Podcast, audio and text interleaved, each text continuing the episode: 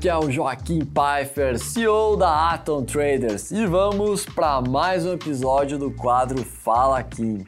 Esse é o nosso canal de podcast com muito conteúdo para você evoluir no mercado financeiro. E a partir de agora, vou responder aqui as perguntas de vocês, as grandes dúvidas que vocês têm no dia a dia do mercado financeiro. E as três perguntas de hoje que a gente recebeu via Instagram Vida de Trader são: a primeira veio do Marcos Oliveira e é a seguinte: você faz as operações por tape reading ou gráfico ou opera as regiões? Bom, quem me conhece sabe que eu não gosto de tape reading, né? Porque esse negócio de ficar lendo fita, é, lendo players, né? É, lendo é, Bradesco bateu, é, BTG comprou, é, Tullet fez tal coisa e assim por diante, eu acho que não funciona porque eu mesmo, como um grande institucional, opero por várias corretoras.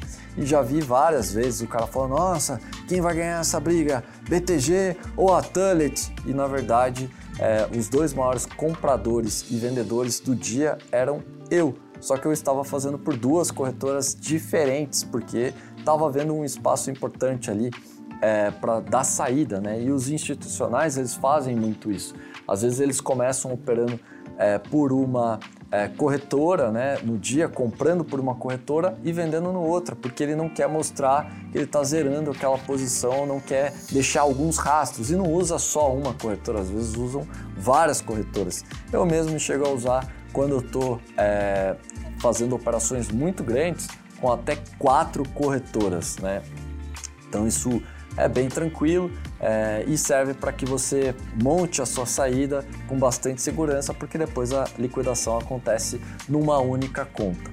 Então, o que eu não gosto do tape reading é isso, aí o pessoal fica lá ficcionado no book, etc, e não presta atenção no que importa. O que importa é o seguinte: o preço naquele determinado nível. Você compra ou você vende? É isso que importa, né? Então eu analiso muito as regiões, né? Analiso as regiões é, começando pela análise gráfica. Não é uma análise técnica, a diferença é que eu não uso nenhum indicador estatístico. Então, através da análise gráfica, é, eu identifico essas regiões, esses parâmetros, né?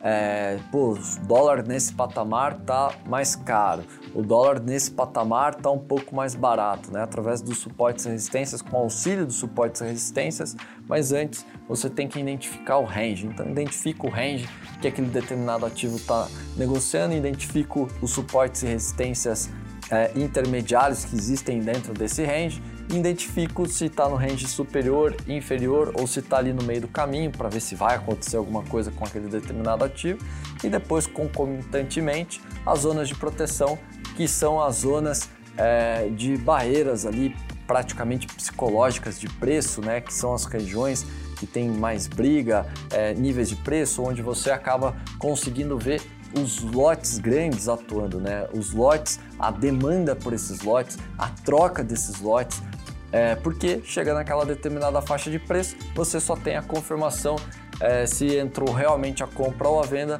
através desses lotes. Né? Então é importante é, esse tipo de análise. E também o contexto dos juros. Né? É, eu utilizo muito o contexto de juros para saber o nível que aquele determinado ativo está, é, se a precificação dele ela muda ou não em função de juros, porque juros basicamente altera a forma de precificar todos os ativos. Por exemplo, quando você tem um juro muito baixo, é, você tem as empresas de tecnologia que gastam bastante dinheiro tendo um valuation gigantesco porque você tem uma perpetuidade eterna, né? você não tem custo de capital. A partir do momento que você tem juros mais altos, você tem custo de capital, você não tem mais uma perpetuidade é, eterna, né? E aí com isso você vai ter que refazer as contas ou reprecificar esses ativos. E isso acontece não só com as empresas, assim como com o dólar também é, e com o índice de maneira geral. Então é importante vocês é, montarem esse processo é, para que vocês possam se desenvolver. Não existe uma única maneira é, de operar, mas com certeza, para mim, a que mais te deixa ansioso, a que mais estraga traders que eu conheço é o tape reading, tá? Não é uma coisa que eu utilizo. Tem outros traders que conseguem através disso até ter bons resultados, mas não de forma super consistente igual os traders que realmente se aprofundam na análise, principalmente fundamentalista. Quando você tem uma base técnica muito forte, aí para de ser o cara coroa é, e qualquer mudança de mercado é, passa a ser realmente é, relevante porque você toma suas decisões com base no preço de um determinado produto. Por exemplo, você compra um determinado tênis porque você acha ele bom e barato. Partir do momento em que ele ficar muito caro, você provavelmente vai pensar em substituir ele. E aí com isso o preço dele pode cair. Isso acontece com todos os produtos que você consome, né? É, então acontece com os ativos também. Essa é a análise mais simples que você precisa fazer e ter essa é, boa análise e montar um bom processo para você se desenvolver. E a nossa segunda pergunta é do Sidmar Santos. Onde você aloca seus recursos para longo prazo? Bom, a maior parte dos meus recursos de longo prazo, né, como todos sabem, sempre estão alocados é, em boa parte em renda fixa. Né? Eu gosto muito de renda fixa, gosto muito dos títulos pré. Nesse momento, né, é bastante, eu mudo bastante as posições é, voltadas de renda fixa, porque a estratégia é muito simples.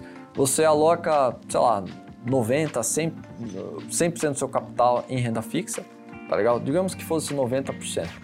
Hoje está fácil, porque se você alocar 90% do seu capital em renda fixa, com o atual nível de juros que a gente tem, é, 12,75, você tem ao longo de 12 meses, né, 100% do seu capital de volta.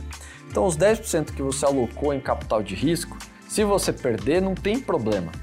É, porque você recuperou aqueles investimentos com a renda fixa. E se você ganhar, puta, vai ser porrada, excelente, sua rentabilidade vai ser a renda fixa, né? É, mais o que você conseguiu ganhar a mais é, com essa alocação. Com isso, você nunca corre risco de ter perda de capital.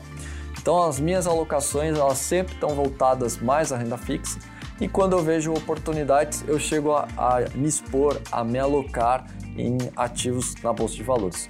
Nunca passo de 30 a 40% do total dos ativos que eu detenho é, em ações, tá? É, isso assim é bastante difícil de acontecer, principalmente porque eu gosto de pegar bastante um momento, né? Só em 2020 que eu tive uma alocação mais expressiva, eu cheguei a estar 70% de todo o meu patrimônio comprado em bolsa, em função das, da queda surreal da bolsa e dos preços que os ativos chegaram.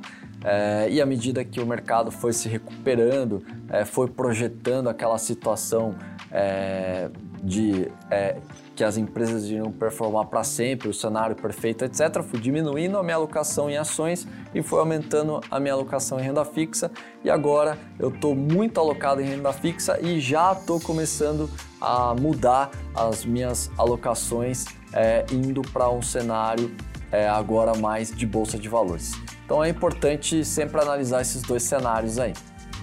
E para fechar o episódio de hoje, quem mandou a terceira pergunta foi o Mário Hanza, que é: O seu operacional tem influência de algum estudioso, algum autor de livros?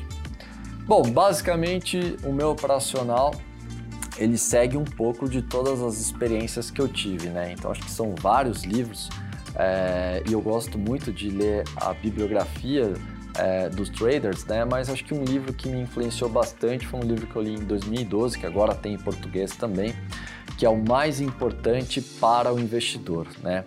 É um livro que é, me ajudou muito a entender o conceito de você é, fazer é, uma análise olhando por outra perspectiva, que me ajudou muito a entender a profundidade que um estudo técnico precisa ter, ou seja, quando você vai analisar uma empresa, quando você vai analisar uma, é, uma, é, um ativo ou vai analisar uma situação, o quanto de profundidade, o quanto você tem que se cercar é, de, de, de, todos os lados, né, para você entender fundamentalmente esse conceito, é, para que você teste, para que você valide, para que você é, possa amadurecer a sua tese para você iniciar o seu processo de alocação.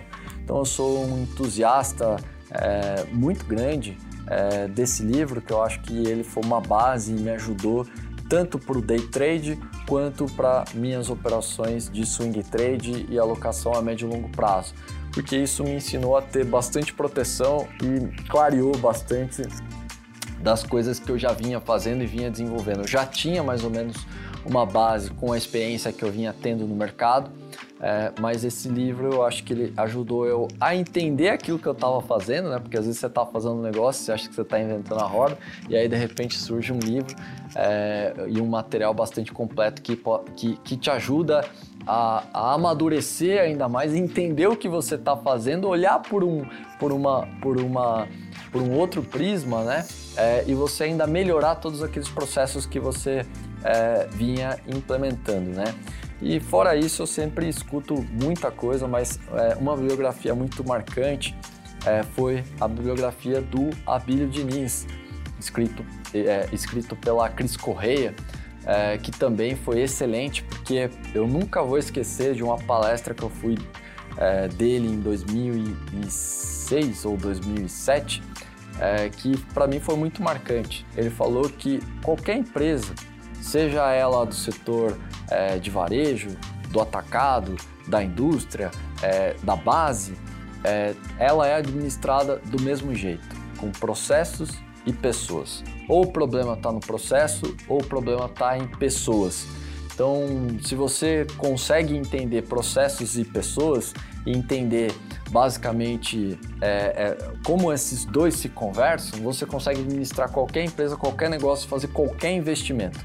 E eu acho que isso me ajudou a formatar o meu processo tanto para investimento a médio e longo prazo, para as operações de swing trade, quanto para as operações de day trade, porque precisava ter um processo, precisava ter uma maneira que pudesse ser escalável, que pudesse ser repetida diversas e diversas vezes e replicada para todas as classes de ativos. É, e com simplicidade, porque quando você traz uma complexidade é, gigante dentro daqueles processos que estão sendo construídos, dificilmente você consegue é, desenvolver e executar aquilo. Então é importante você ter a simplicidade e transformar ele em escalável para que você possa ganhar ritmo, para que você possa ganhar produção e para que você possa é, se desenvolver. Então, dois livros importantes é, que eu acho que ajudaram a sedimentar é, esse caminho, né? É, que é essa bibliografia maravilhosa do Abílio Diniz e também é, esse livro é escrito pelo é, Mark, que é, é, um americano investidor, é, que é o mais importante para o investidor, que agora tem no Brasil também, traduzido com o prefácio do Henrique Breda, sensacional, é, que eu tenho certeza ali que é, pode ajudar vocês aí a se desenvolver e entender um pouco mais é, de todas essas técnicas. E esse foi mais um Fala Kim e o Fala Kim dessa semana. Os nossos conteúdos do Atomcast estão nas principais plataformas de áudio e vídeo. E ah, não esqueça de enviar a sua pergunta pelo Instagram, arroba Vida de Trader. A próxima dúvida pode ser a sua. Aguardo vocês no próximo episódio. Até lá!